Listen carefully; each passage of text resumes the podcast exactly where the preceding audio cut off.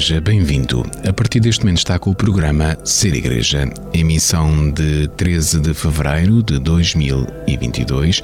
Ser Igreja é um magazine religioso da Arquidiocese de Évora e é transmitido nas frequências do 97.5 FM Rádio Esperança, no coração do Alentejo, a rádio da Arquidiocese de Évora a emitir a partir de Portelo, nos 94.5 FM Rádio Despertar, Voz de Estremoz, dos 90.6 FM Rádio Campanário, Voz de Vila Viçosa, dos 103.2 FM Rádio Telefonia do Alentejo em Évora.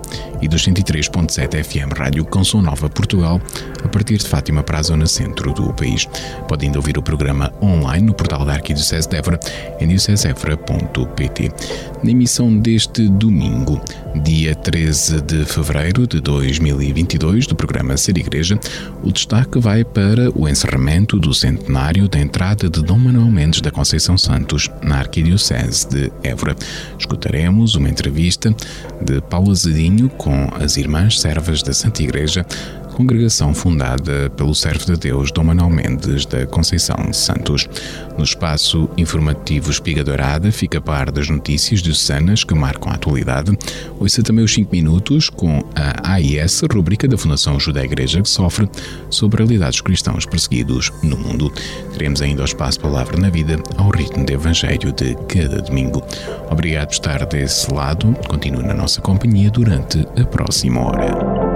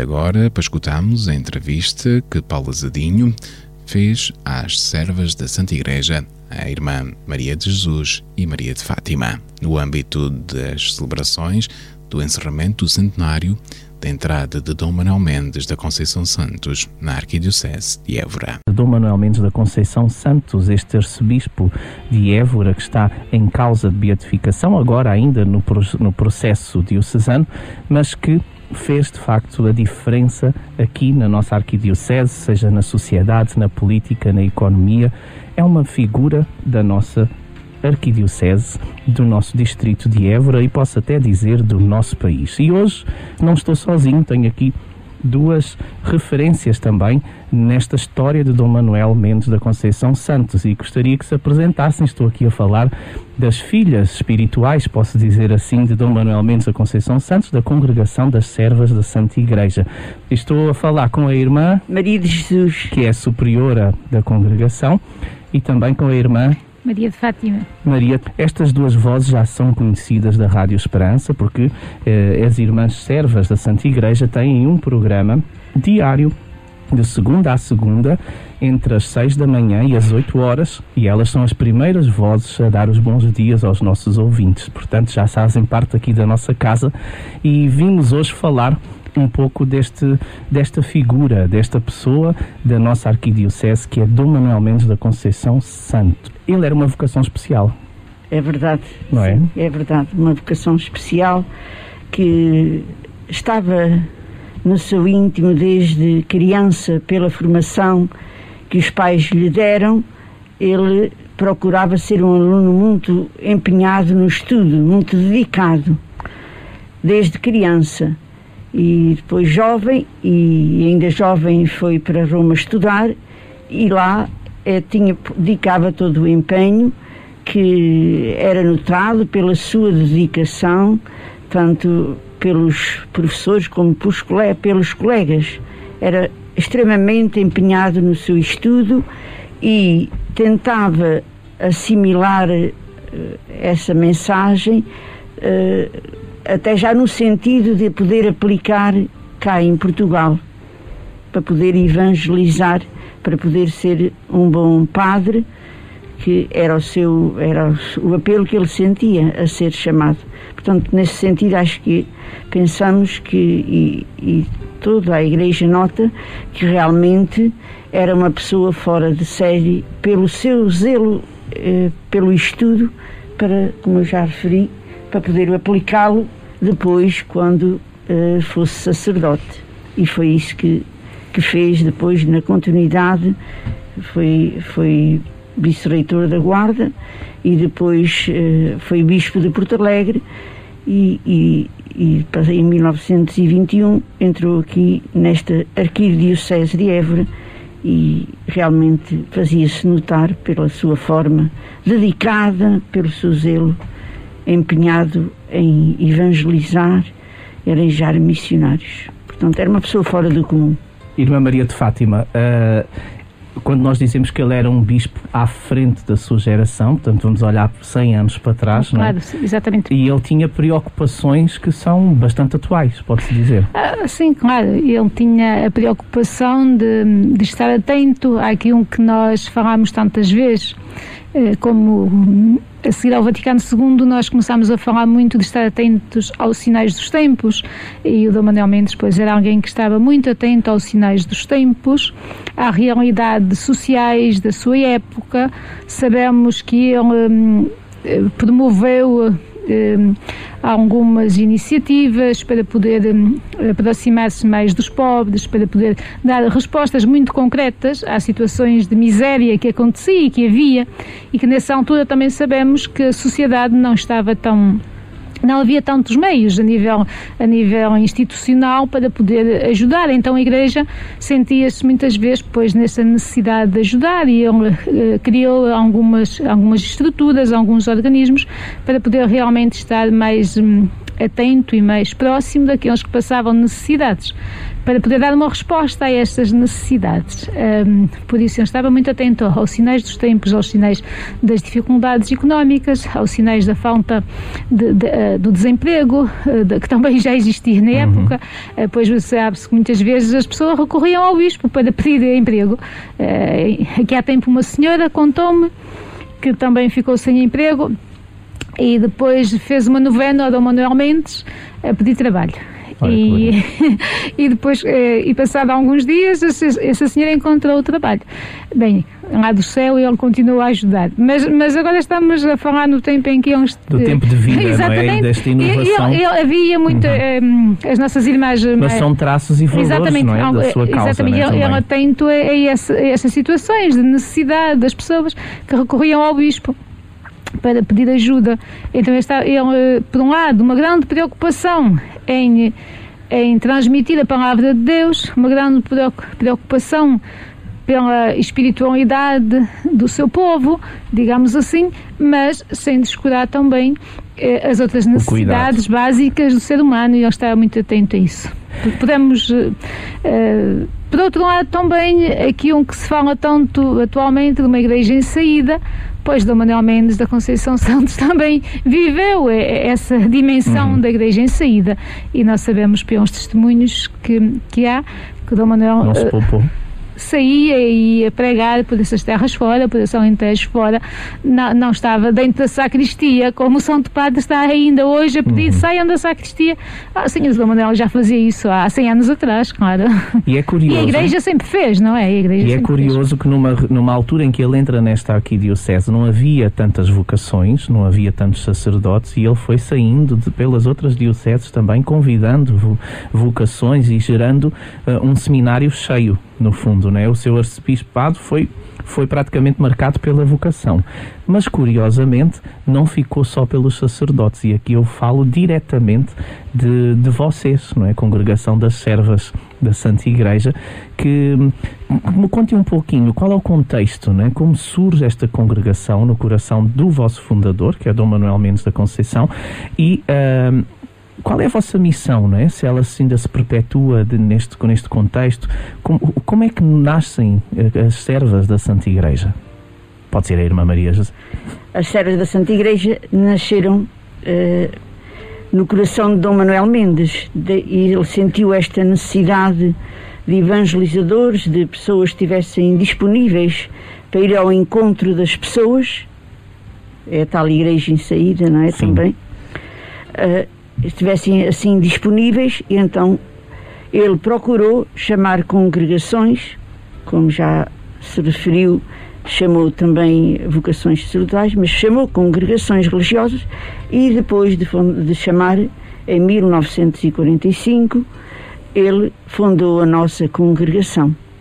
E com o intuito de sermos continuadoras da missão evangelizadora na nossa inserção nas paróquias, através de, de, de, residências de estudantes que que já tivemos e, e também uh, através das missões. E o grande objetivo era a aproximação das pessoas.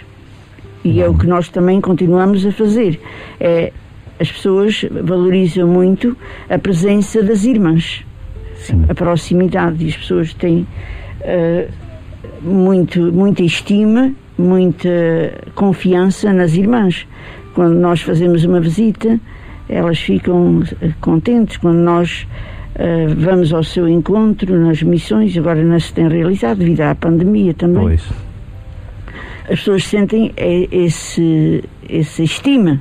Ainda há dias alguém nos telefonou a perguntar, irmãs, precisamos da vossa visita. Pronto, é, é mostra uhum. que as pessoas têm confiança, não é verdade? Então nós uh, notamos uh, esta proximidade e esta atualidade que as pessoas uh, têm desejo também de receber a nossa presença, de irmos ao encontro. E, uma, e um dos traços curiosos, não é? e aí voltamos a ver este Dom Manuel Mendes que há 100 anos atrás e neste pensamento era uma pessoa, já se pode dizer até do Vaticano II, não é? é que, que bebe muito desta, desta eficácia da atualização. Ele, ele, arranjou esta estratégia, pelo aquilo que me é dado a entender, de as irmãs servas da Santa Igreja serem um com o povo, é? de, de, de irem ao encontro daqueles e, serem próximos, não é? como se fossem quase família, a família espiritual. Um dos traços interessantes que eu olho para vós e olho, por exemplo, para a minha comunidade, não é? Sim. É a questão de que o vosso hábito é de facto a presença, não é? A presença junto daqueles. Portanto, não eram irmãs de, de hábito, ou seja, de roupa característica, mas era uma irmã que estava ao lado daqueles que estavam também na celebração. Isso era uma forma também de, de alguma forma, evangelizar e chegar perto das pessoas daquela época, não é? Que precisavam que, de se encontrar também com a fé. Pois, na altura, com a implantação da República, havia aquele espírito anticlerical, não é? Que é importante. Que, que afastava muito as, as pessoas, não, não, não podiam ver a batina, não podiam ver o uhum. hábito religioso. E naquele momento, naquela época, as pessoas, uh, depois de falarem com as irmãs, uh, uh, perceberam que, que, eram irmãs, o facto de não terem hábito, mas depois percebiam que eram irmãs, aceitavam, porque pela conversa viam que valia a pena a confiança, não é? Portanto, nessa altura, ele era mesmo aberto ao espírito, porque e também foi o Papa Pio XII que. E era inovador, fundo. não é? No fundo, também é, é, foi, foi uma decisão inovadora para o país. Eu, não, claro. eu não, não, me recordo, não sei, não quero dizer aqui nenhuma heresia, mas há poucas congregações com a vossa idade que já tenham esse tipo de postura na evangelização, né? de comportamento, de presença aqui em Portugal. Pelo menos não me recordo de ouvir nenhuma nesse sentido também. Talvez as servas da família, cooperadoras da família também. Mas. Uh, qual é a grande missão das servas da Santa Igreja? A nossa missão, podemos dizer que é uma missão evangelizadora. É ir ao encontro das pessoas e levar-lhe a palavra de Deus. Dar a conhecer a palavra de Deus, o amor de Deus. E não é, às vezes, estar a falar propriamente dessa palavra, mas pelo nosso testemunho, pela nossa alegria, as pessoas também caminham para Deus, não é? Sim. E as pessoas não têm maneira de conhecer a palavra de Deus, porque não tem muitas vezes, em certas determinadas situações, prática cristã, mas nós, as irmãs, são essa presença que nos leva ao Evangelho, que nos faz ver, ah, Deus, Deus está presente. Deus veio-me visitar. Eu senti que as irmãzinhas, às vezes dizem, no bom sentido de carinho, que Deus está perto de mim. Portanto, é a forma, muitas vezes, das pessoas conhecerem o Evangelho, é através desta, desta presença. Irmã Maria de Fátima, olhando para Dom Manuel Mendes, para o seu fundador, que traço da personalidade, da vida, da vocação é que a atrai mais para hoje ser uma serva da Santa Igreja? Sim. Um, Dom Manuel Mendes era, era um pastor e era alguém que hum, procurava, acima de tudo, a glória de Deus. Ele não procurava atenções sobre ele próprio. Ele eh, sempre procurava em tudo o que fazia, uh, as saídas que tinha, as viagens que fazia. E sabes que ele ia muito, ia muitas vezes a Roma e quando ia a Roma passava por alguns conventos de clausura, por exemplo, em Lisieux, para estar com as, as irmãs Santa Teresinha. Mas tudo isso que ele fazia, não fazia por turismo, ele fazia para uh, levar ali uma palavra de Deus, para poder uh, gastar algum tempo a atender às pessoas que se queriam aproximar mais de Deus e que lhe confiavam uh, as suas as suas dúvidas, as suas alegrias, que lhe pediam direção espiritual, que lhe pediam ajuda. Ou seja, o objetivo dele era sempre levar mais para Deus, a glória de Deus. Então ele, nesta simplicidade, vivia assim a sua vida. Sabemos que ele tinha uma vida austera.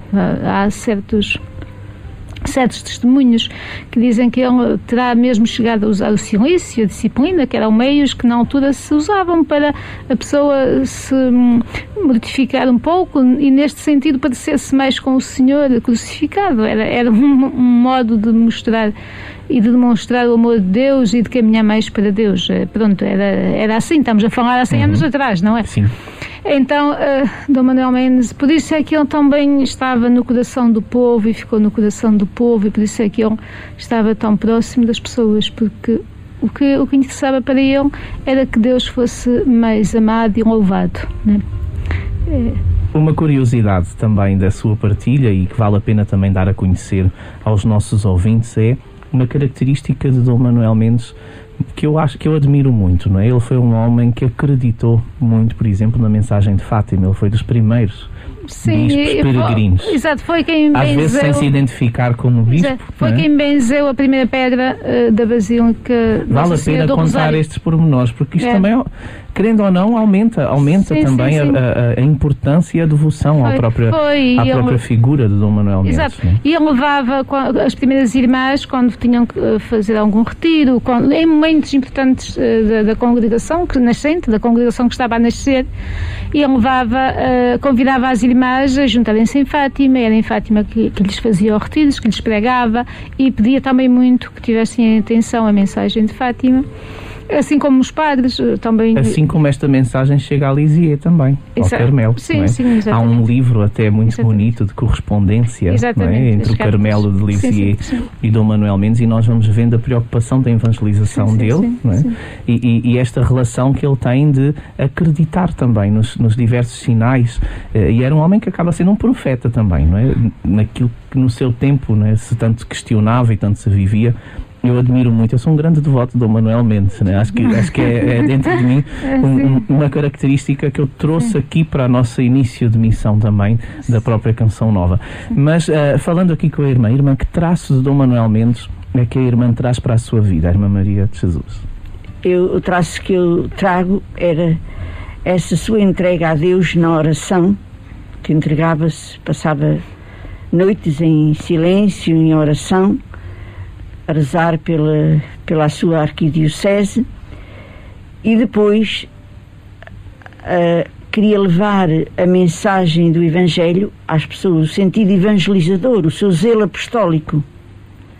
Isso é o que me cativa mais, é a sua entrega à oração e o seu zelo pela evangelização. O zelo para que tivesse mais colaboradores, para que a Diocese fosse mais uh, cristã. Uhum. naquela altura, como já falámos, com a implantação da República, havia uma certa, uh, uma certo afastamento do povo uhum. da Igreja. E então era preciso um grande. Não só ele podia, ele próprio, Dom Manuel Mendes, podia contar com ele, mas precisava de colaboradores. E uhum. esse, para mim, é esses traços: é a oração e o zelo apostólico de evangelizar. Dois traços que permanecem, não é? Sim, Já é verdade. concluindo aqui a nossa pequena, a nossa pequena entrevista ou partilha, neste caso, é este, é sobre esta figura de Dom Manuel Mendes, passam-se 100 anos e colocam-se aqui bastantes desafios. Não estamos, é verdade. estamos a viver uma pandemia, estamos a viver uma crise social, estamos a viver uma crise de vocações, estamos a viver uma igreja também que se parece arrefecer à primeira vista. Quais os grandes desafios hoje para perpetuar o dom, né? para perpetuar esta, esta presença de Dom Manuel Mendes e esta aspiração? Quero aqui também trazer uma, uma, uma partilha interessante. Muito do que hoje a Arquidiocese de Évora tem ainda ao nível da evangelização. Eu vou lhe dar o exemplo do Jornal A Defesa, uhum. da Gráfica Eburense, desta rádio também. Claro. Tudo isto é um projeto, não é? Porque Dom Manuel Mendes já gravava as suas palestras num pequeno gravador, ah, sim, sim. não é? Nós para distribuir às, às populações. Nós temos várias cassetes em que ele falava às irmãs e ele gravava, sim, para as populações, mas também para, para, a, congregação. Para a congregação também. Também gravava muito, sim. E, portanto, uh, uh, este, este este zelo também pela evangelização, pela comunicação, ela é importante. E já sei que perpetuar o dom passa também por vocês se abrirem este desafio uh, de evangelizar pela comunicação. Basta saber que tem aqui duas horas diárias de programa, mas como, quais são os grandes desafios? Fiquem livres de responder, cada uma decida aí quem quiser responder. Estamos aqui numa conversa de família, tá bom? De família carismática. Pois. Um ehm, não estamos muito longe uh, dos desafios daqueles tempos. Uh, as pessoas continuam sedentas da palavra de Deus, tal como então. Uh, claro que sabemos que o Manuel Mendes desenvolveu todo um, toda uma ação evangelizadora muito intensa.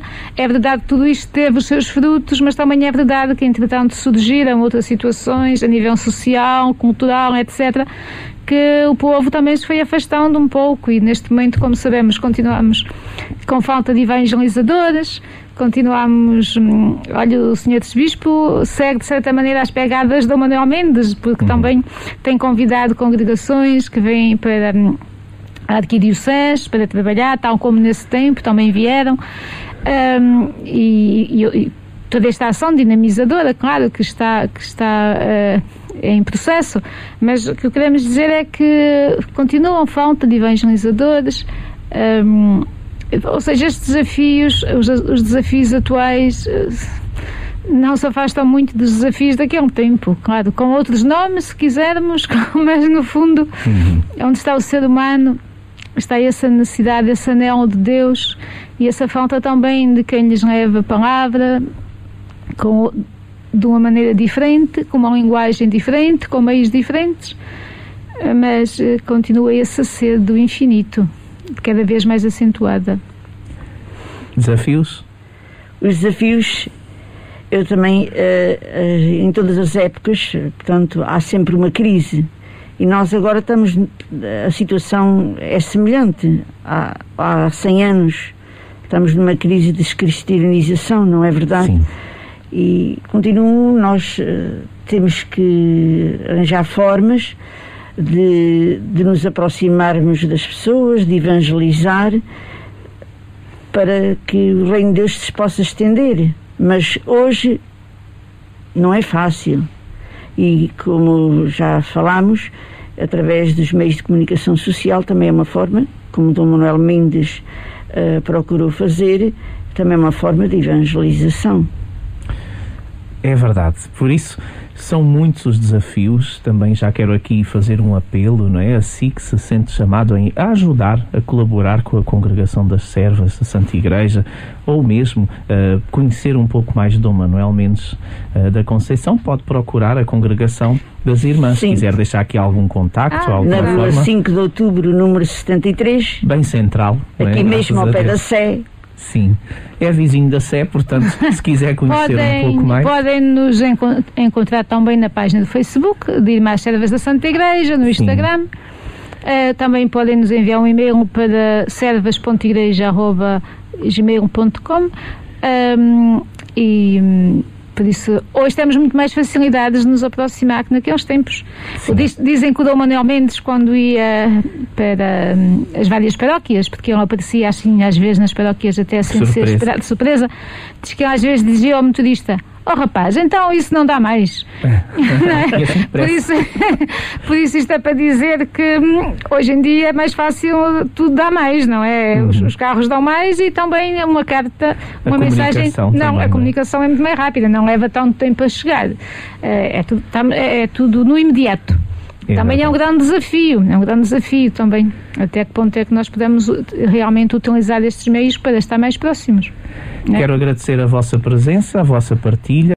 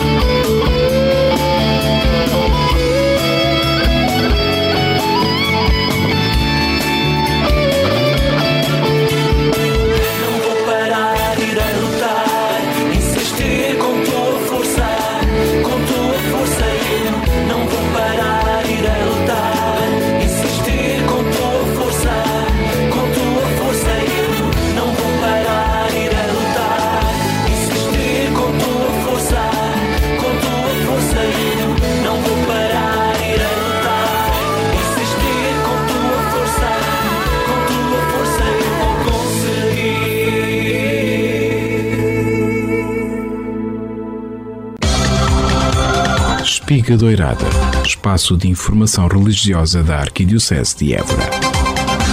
O destaque informativo da Arquidiocese de Évora desta semana vai para a peregrinação da imagem da Senhora do Coração. A 2 de fevereiro passado, no dia em que a Igreja a solenidade da apresentação do Senhor e a festa da Senhora da Candelária, imagem de Nossa Senhora do Coração Orante da mensagem de Fátima de Évora iniciou sua peregrinação pelas paróquias da Arquidiocese, onde existem grupos de mensageiros. Monforte foi a primeira comunidade a receber a luz e as bênçãos que a Senhora do Coração Orante tem para derramar durante o mês de fevereiro e início de março, a sua passagem já se encontra marcada para Campo Maior, Veiros, Évora e Estremoz, seguindo posteriormente para outras paróquias da Arquidiocese. Recorde-se que esta escultura apresenta Nossa Senhora ajoelhada com o coração nas mãos, relembrando que em todos os momentos Maria é mãe e educadora da humanidade que acolhe aos pés da cruz. Trata-se da imagem que a 26 de outubro de 2021 foi benzida pelo Papa Francisco em audiência privada na Casa de Santa Marta e que foi apresentada pelo arcebispo de Everton Francisco Serra Coelho no dia 21 de novembro de 2021, solenidade de Cristo Rei. A Senhora do Coração Orante faz acompanhar por uma oração própria rezada por Dom Francisco.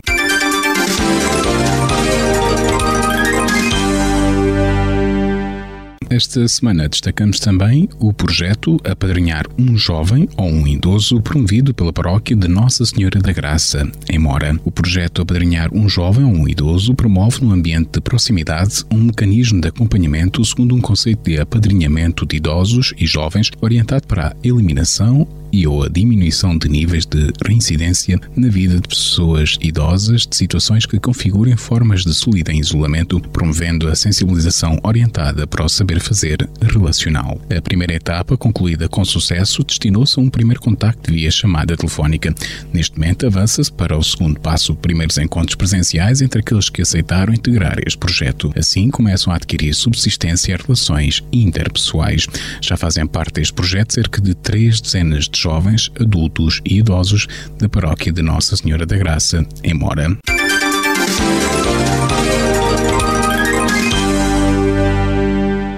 O Corpo Nacional de Escuta, Junta Regional de Évora, realizou no dia 4 de fevereiro o encontro com os chefes e assistentes do agrupamento A Patrulha Brown Sea Junta Regional. Tal como o que está previsto no plano regional, também se contava com o arcebispo de Évora que justificou a sua ausência.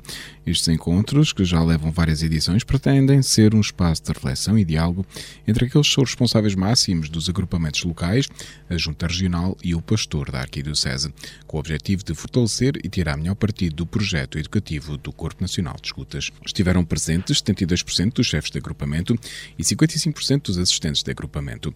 Para orientar os trabalhos foi convidado o assistente nacional, o padre Luís Marinho, para ajudar a refletir sobre a relação da catequese e o agrupamento, a partir do novo diretório para a catequese. O assistente nacional reforçou o papel evangelizador do adulto que vive a sua fé comprometida, a comunidade como espaço onde se encontram as diversas dimensões e a partir da qual tudo é estruturado, a exigência do compromisso batismal, a beleza de sonhar juntos. Na Igreja não estamos a vender produtos em saldos, afirmou o assistente nacional do Corpo Nacional de Escutas. No momento final do encontro, realizou-se uma partilha do que sonhamos para a Igreja hoje: entrega, alegria, confiança, união, tolerância, uma Igreja feliz, convivência da mensagem que anuncia, Igreja Mãe que acolhe e vai à procura um só corpo, atenta aos desafios do mundo e sinodal.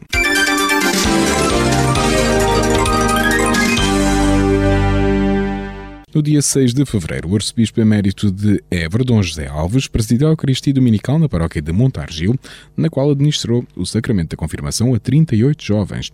No mesmo dia, Dom José Alves presidiu também a Eucaristia Dominical nos foros do Arrão, na qual administrou o sacramento da confirmação a três jovens.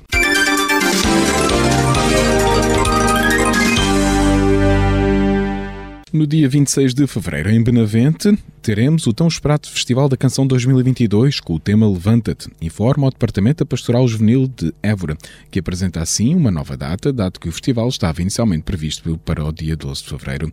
Se és um jovem entre os 15 e os 30 anos, com vontade de levar Cristo aos outros através da tua voz e da tua música, então este festival é para ti, convida o Departamento da Pastoral Juvenil de Évora. Os interessados podem inscrever-se online até o dia 21 de fevereiro. Faz-te presente e participa nesta festa, desafia o Departamento da Pastoral Juvenil da Arquidiocese de Évora. Para mais informações, os interessados podem consultar a página de Facebook do Departamento da Pastoral Juvenil de Évora.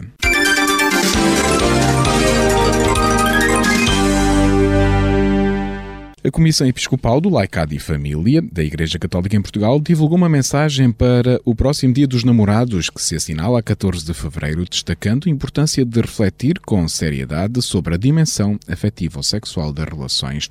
Desejamos que os jovens cristãos sejam afetuosos e saibam viver a sua capacidade sexual com verdade, sinceridade, respeito e sabedoria. Saibam guardar-se e não queimar etapas. Uma afetividade mal gerida na juventude pode determinar negativamente a vida inteira refere o documento citado pela agência Eclésia. O organismo da Conferência Episcopal Portuguesa sublinha que o namoro é um relacionamento privilegiado entre um rapaz e uma rapariga que se alimenta por um objetivo claro, isto é, casar e vir a formar uma família. Uma declaração de amor exige verdade, supõe uma coerência entre o sentimento mais profundo a intenção e as palavras que se pronunciam. A condição da verdade não pode deixar de ser sublinhada e por isso ninguém deve brincar com o coração de outrem com base na mentira e no oportunismo, adverte a nota. Liturgicamente, 14 de fevereiro é o dia da festa de São Cirilo e de São Metódio, mas na Itália, a Diocese de Terni celebra o seu padroeiro São Valentim, primeiro bispo desta localidade que morreu como mártir provavelmente no século IV. A mensagem deste ano da Comissão Episcopal do Laicado e Família tem como tema a capacidade de amar é um dom de Deus.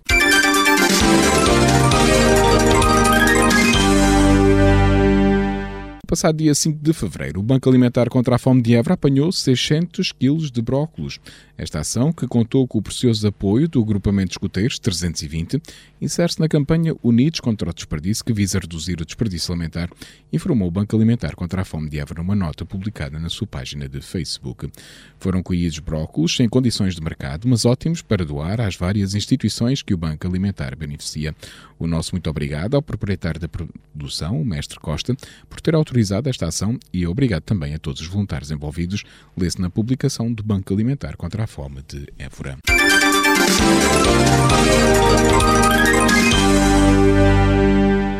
E a comunidade jesuíta de Évora organiza, no próximo dia 19 de fevereiro, a iniciativa Imortais Inquietos no auditório da Fundação Eugênio de Almeida, em Évora.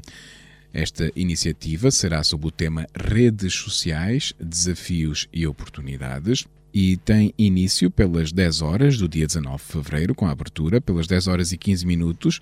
O primeiro painel, Redes Sociais, Algoritmos, até os cabelos da vossa cabeça estão contados, por João Miguel Tavares, jornalista. Pelas 11 horas e 30 minutos será a, acontecerá a conferência Com a Verdade e Enganas, pela jornalista Laurinda Alves. Depois do almoço, pelas 15 horas, acontecerá uma mesa redonda sobre o fascínio e os riscos das redes sociais com Rita Caldeira, Isabel Mesquita e José Maria Brito. Às 17 horas e 30 minutos, o painel será sobre redes que ligam, redes que atuam, quando uma se torna fim, por José Frazão, jesuíta e diretor da revista Brutéria. O encerramento desta iniciativa, Imortais Inquietos, acontece pelas 19 horas. Os interessados podem se inscrever online. A inscrição tem um custo de 15 euros para trabalhadores e de 5 euros para estudantes.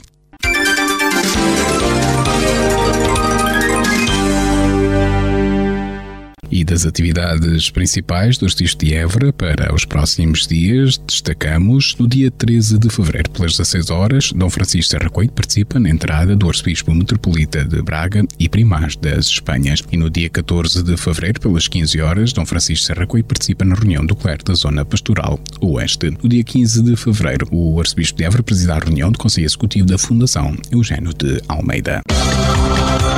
Espiga Doirada, espaço de informação religiosa da Arquidiocese de Évora. Jornal A Defesa. Às quartas-feiras, em papel ou em digital, fica a par da atualidade informativa da Arquidiocese de Évora e do Alentejo. Acompanhe todos os dias na internet em adefesa.org. Torne-se assinante. Ligue 266 750 554 ou escreva para publicidade.adefesa.org. Jornal A Defesa, um jornal do Alentejo para toda a família. Hoje, no Ser Igreja, voltamos a contar com a presença da Fundação Ajuda à Igreja que Sofre. 5 minutos com a AIS, a Igreja Perseguida no Mundo. Jornalista Paulo Aido. O que seria da Igreja sem as religiosas, as irmãs, as leigas consagradas? Pergunta-nos o Papa Francisco na mensagem que nos enviou neste mês de fevereiro, em que pede as nossas orações por todas as mulheres consagradas no mundo inteiro. O que seria da Igreja sem elas? Sem estas mulheres tão especiais e sempre tão simples, tão generosas, tão disponíveis? O Papa pergunta e responde, dizendo que não é possível sequer imaginar, não é possível compreender a Igreja sem elas. Eu atrevo-me a acrescentar que é impossível até compreender como seria o próprio mundo em que vivemos sem os sorrisos, a disponibilidade, a generosidade das irmãs, vivam elas em mosteiros de reclusão ou misturadas com o povo, sejam mais ativas ou mais contemplativas. Isso pouco importa. Todas elas, repito, todas elas, e cada uma delas em particular, é sempre, será sempre, um sinal de esperança. Em muitos lugares, em muitos países, em muitos fins do mundo, as mulheres consagradas são mesmo muitas vezes o único sinal visível de ternura, de amor, de compaixão. Nos fins do mundo que há em todos os países, chamem-se favelas, museques ou simplesmente bairros de lata, nesses fins do mundo onde a vida apenas existe em tons de cinzento, onde os rostos estão cavados pelas lágrimas, elas, as irmãs, são a esperança de que não estará tudo perdido. Na mensagem que nos enviou neste mês de fevereiro, o Papa Francisco recorda-nos que as religiosas, as mulheres consagradas, enfrentam todos os dias os desafios do mundo e pede-lhes para continuarem com esse trabalho junto dos mais pobres, dos marginalizados, dos que vivem nas ruas, dos escravizados pelos traficantes. O Papa Francisco agradece-lhes e pede-lhes para não desanimarem, apesar de tantas vezes serem incompreendidas, apesar de tantas vezes o seu serviço, que é tão grande, que é imenso, ser reduzido à servidão. E às vezes por homens da Igreja. Não desanimem, pede-lhes o Santo Padre. Não desanimem, pedimos nós também. O apoio à vida consagrada faz parte da missão da ajuda à Igreja que sofre e, muito concretamente, o apoio ao trabalho das irmãs graças a uma solidariedade tantas vezes invisível dos benfeitores da Fundação AIS em Portugal e em todo o mundo, muitas irmãs conseguem estar presentes em lugares onde mais ninguém se atreve a ir. Muitas irmãs conseguem ter as suas casas sempre de portas abertas, acolhendo os que já não têm abrigo na sociedade. Graças a uma solidariedade tantas vezes invisível, é possível encontrar nos fins do mundo, do mundo de hoje, os sorrisos, a ternura, a generosidade sem fim de religiosas, de irmãs, de mulheres consagradas. Uma presença que faz toda a diferença. Uma em cada 35 religiosas é apoiada diretamente pela Fundação AIS em todo o mundo. Uma em cada 35. Não dá para imaginar como seria o mundo sem as irmãs, as freiras, as monjas, as mulheres consagradas. Não dá para imaginar mas sabemos que com elas o mundo é mais acolhedor, mais justo e mais humano. Cada irmã tem esse poder maravilhoso, o de transformar vidas. Cinco minutos com a AIS, a Igreja Perseguida no Mundo. Escutámos a rúbrica da Fundação AIS Ajuda à Igreja que Sofre, coordenada pelo jornalista Paulo Aido.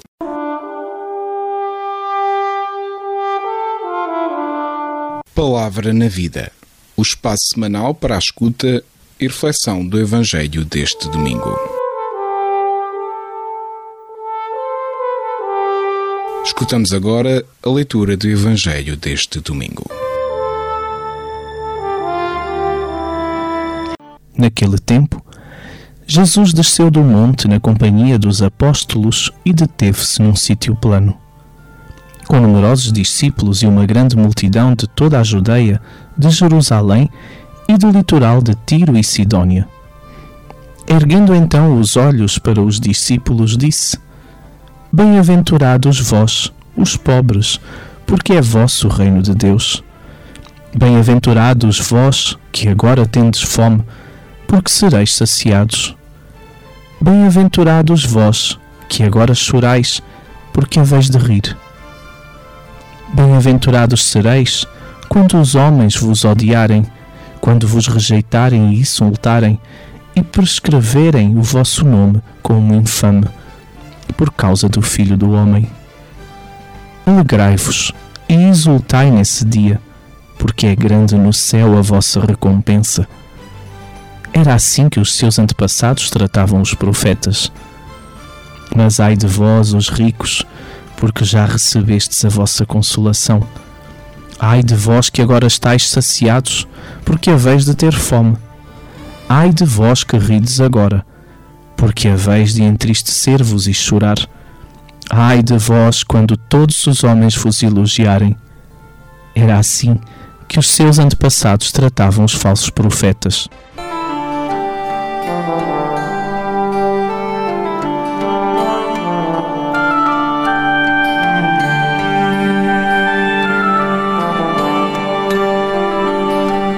Depois da leitura do Evangelho, escutamos a reflexão sobre a Palavra de Deus.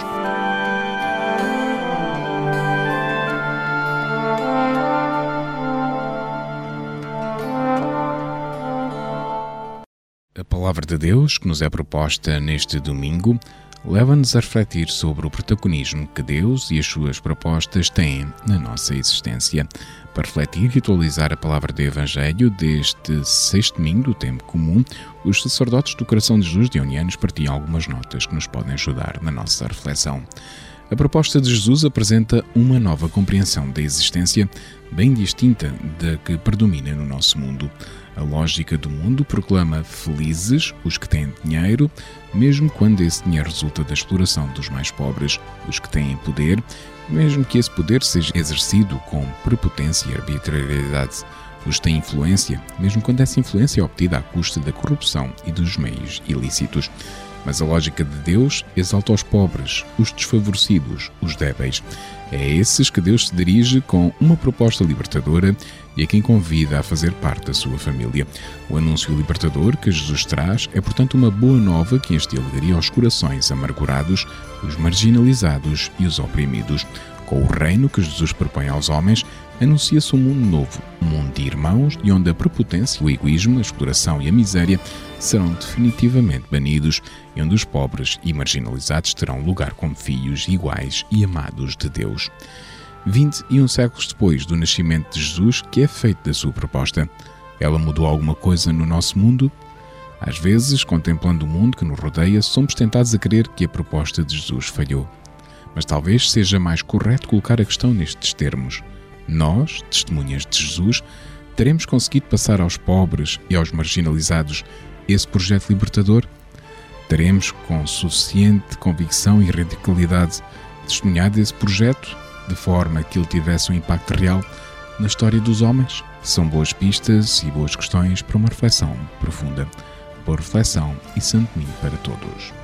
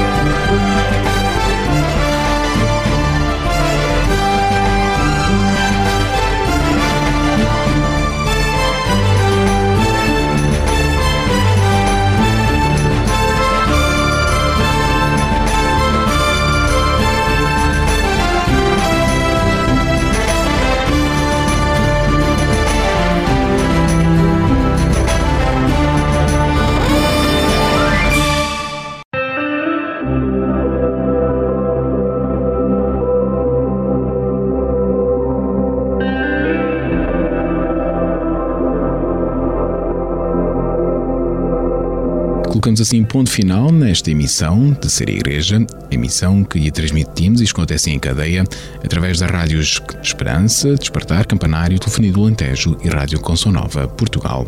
Os cuidados técnicos foram do Departamento de Comunicação da Arquidiocese de Évora, a participação especial das servas da Santa Igreja, a colaboração da comunidade de Canção Nova de Évora através do casal Paulo e Débora Azadinho, da Fundação Judá Igreja que Sofre através do jornalista Paulo Aido e apresentou Pedro Conceição. A equipa de Ser Igreja deseja-lhe um bom domingo. Até o próximo programa, se Deus quiser.